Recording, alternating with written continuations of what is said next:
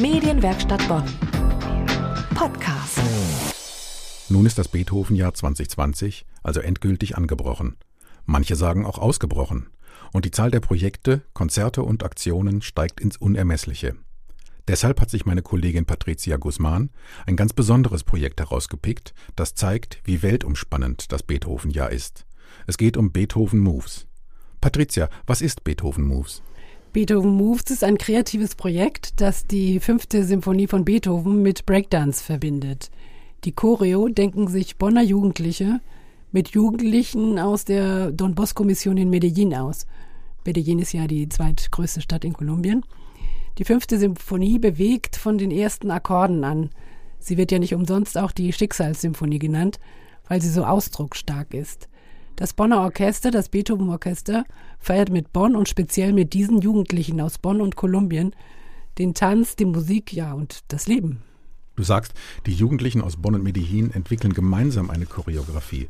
Wie soll das denn gehen? Die Jugendlichen schauen gegenseitig Videos an mit Breakdance-Schritten und so die ihnen gefallen und dann entwickeln sie gemeinsam eine Idee. Danach wird es dieses Jugendcamp geben, wo die ausgesuchten Jugendlichen aus Bonn und Kolumbien zusammen im Tanzhaus in Beul trainieren und ihre Ideen dann verwirklichen. Im Moment sind schon einige Bonner Jugendliche fleißig am Trainieren. Es soll eine große Gruppe werden, so an die 40, 50 Leute. Nalia erklärt uns, was sie motiviert hat. Man wird ja immer ein bisschen damit großgezogen, ja, du bist aus der Stadt, in der Beethoven geboren wurde. Es ist auch irgendwie ein Teil von mir und von der Musik, zu der wir tanzen, um auch unsere Stadt zu repräsentieren und das Projekt noch deutlicher rüberzubringen. Du warst ja auch beim sogenannten Kick-Off-Meeting dabei. Was hat dich denn da am meisten beeindruckt? Also beeindruckt hat mich die Idee an sich und der Spirit der vielen, vielen Organisatoren. Also zum Beispiel Sandor Krönert vom Tanzhaus, Nelson Penedo von der Don Bosco Mission, die Jugendlichen selber natürlich und das Beethoven Orchester. Die Jugendlichen, die sich bis jetzt gemeldet haben, trainieren auch schon mit Herzblut. Die sind begeistert mit einer ganz anderen Kultur durch den Tanz und die Musik etwas Großartiges bewirken zu können. Der Leiter der Don Bosco Mission hat berichtet, wie die Kinder in Kolumbien reagiert haben. Das sind ja Kinder und Jugendliche am Rande der Gesellschaft, also die das erste Mal in der Gruppe die Musik von Beethoven gehört haben. Das fand ich auch ziemlich beeindruckend. Hören wir mal rein, was Pinedo dazu sagt. Als die Musiker die fünfte Symphonie, die ersten Takte der fünften Symphonie angespielt haben, dann gab es eine Reaktion der Jugendlichen. Wow! Sie zeigten die Gänsehaut auf ihren Unterarmen. Das war unglaublich. Gänsehaut von der fünften Sinfonie. Also die Musik wirkt schon mal.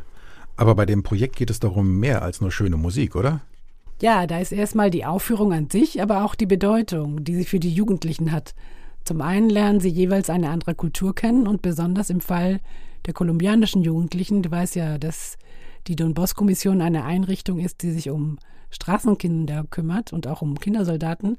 Das heißt, wenn diese Jugendlichen auf einmal wertgeschätzt werden in dem, was sie tun und merken, dass sie was ganz Besonderes machen, dann kann sich tatsächlich ihr Leben verändern.